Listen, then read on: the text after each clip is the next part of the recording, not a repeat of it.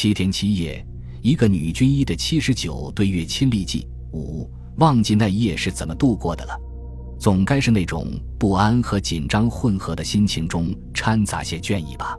是个步步接近战区、彻夜不眠的夜呀。其实越过边境线很久，车灯也没有熄灭。当时的形势是在纵深十几里的越南境内，运输线被我们完全控制，所以道路两侧被车灯扫过的地方。不时能看到集结城镇的坦克、炮队，庞大的阵势蓦然从荒野闯进眼帘，然后不动声色消失在深不可测的黑暗中，留下惊骇和震撼在身体某个地方冲撞，让人莫名不安并激动。而我想，这种激动有时候会让人为战争而狂喜。后来，终于所有的灯都熄灭了，部队开始悄悄前行。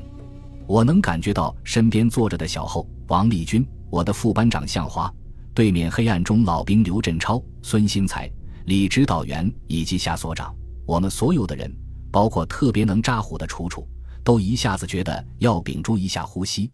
我心里这样想过：也许光荣的时刻要到了。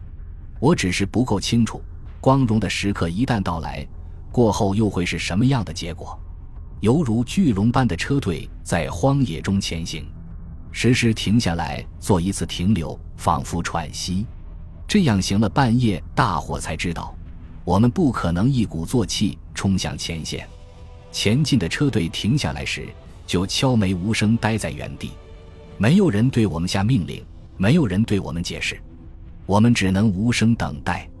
突然停车，会有一阵心惊的静寂，静寂的让困意消失，又犹如潜伏在荒野中等待猎物的野兽般惊醒。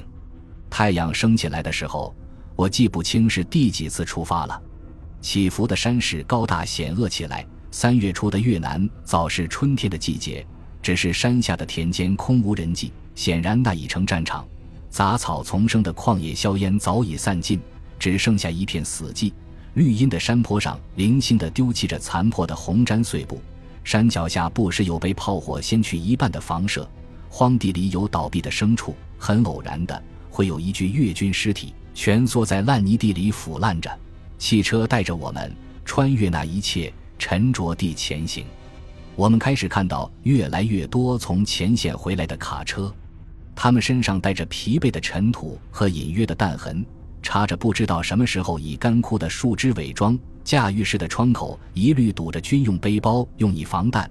他们紧急驶来，又绝尘而去，看不到驾驭员的脸。却能猜出严峻和嗅出火线的味道，危险的消息不顾一切的从那堵得严实的窗口向我们送来，激得人一阵阵心跳。我们都能感到自己离前线近了，没有人轻易乱说乱动。大约是下午五点左右吧，部队终于到达高平，在高平大桥的这一头，我们接到那天的第一道命令：原地待命，像是任何一天中最惬意的时刻。那会儿的阳光不再像白天般炙烤，透过路边高大茂密的竹丛，温和地泻在红土地上，安静而且美丽的照在车身上。高平大桥附近集结了据传一个团的兵力，保障着这个咽喉要道，这个通往前线、连接后方的生命线。那时候我们当中恐怕很少有人会想，为了夺取它，失去了多少生命。而现在，阳光同样照着那座桥，看上去它非常平常。远远的高平城里，隐约的几栋楼映着太阳的余晖。桥的四周，士兵们荷枪实弹，来去匆匆，紧张的做着什么。不过，他们都一脸祥和，看不出经历了严重的事情。他们也仿佛对我们视而不见。这种平静而且一点不可怕的前线气氛，让坐在车厢最后面的孙新才放心的把双腿吊在车厢外面晃荡着。侯春华也准备学他的样子。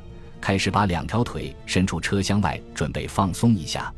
是的，一路上并没有什么真正惊险的事件发生，只是天亮后遇上三个浑身糊满了泥的我方士兵，来到我们车前借火抽烟，并和刘振超他们攀上了老乡。他们一边抽着烟，一边用不屑的口气对我们说：“越南人可熊包得很，不经打。”于是他们三个直到离开前，都接受着我们钦佩的目光。算是我们见到的第一把接近英雄的人。他们说只是饿了，大家忙不迭把自己的干粮拿出来，争着递给他们。所长和指导员都用赞成的目光给予鼓励。然后呢，我们顺利到达了高平。这里不是有这么多自己的部队吗？我们于是放心接受和煦的夕阳，呼吸春天下午的空气。那时我都不相信接下来会遇到什么危险，怎么也想不出战争的面目是什么样子。看看我的伙伴们，好像脸上什么也不想，都在四处张望看热闹。楚楚用我们平时常骂他的那种疯癫样子，对着车下忙碌的战士们嘻嘻笑的喊：“嗨，嗨！”结果也没人指出来说他的做法有什么不妥当。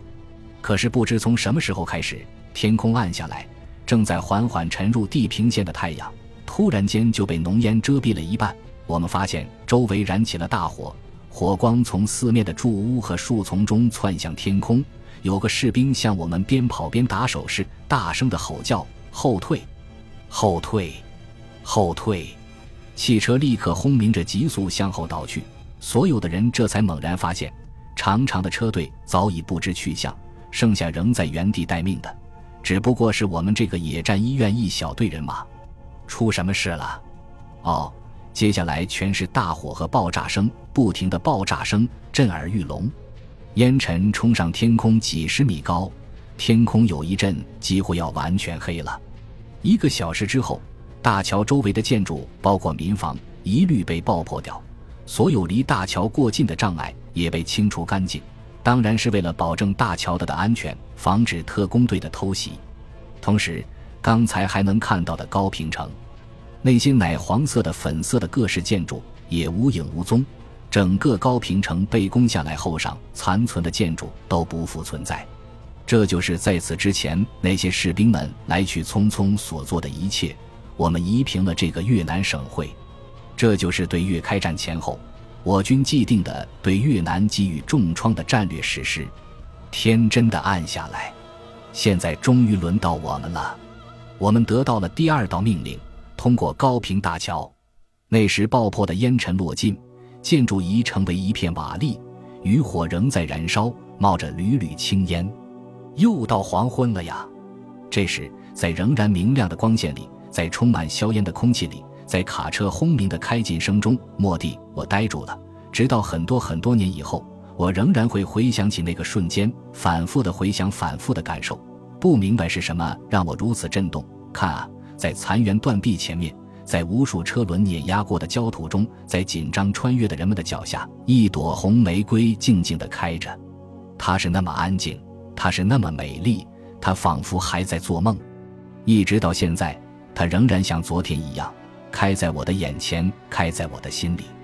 九四年底的一个晚上，我住在湖北鄂州某个记不起名字的宾馆，外面的严寒和暖融融的室内，浴室里奶油般柔和的色调，我舒服地洗浴着。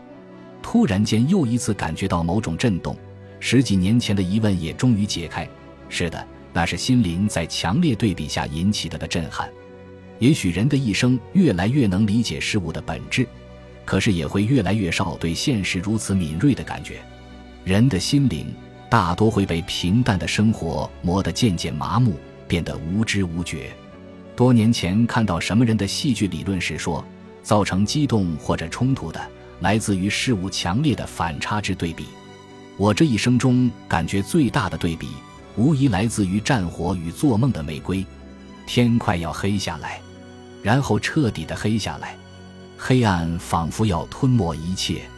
可是那时候，黑暗中的我仍然想着，我的四周一直有很多的人，因此我不害怕，而且有些兴奋。这时候，我们接到了第三道命令。全体向大桥左侧快速进入阵地。于是，在黑暗中，我们轻轻跳下卡车，活动一下几乎麻木的手脚，整理好各自的装备，统一往左臂急急扎上一条白毛巾，记牢了当夜的口令。然后由李指导员领头，一声不响，在黑暗中向预定的阵地快速奔去。本集播放完毕，感谢您的收听，喜欢请订阅加关注。主页有更多精彩内容。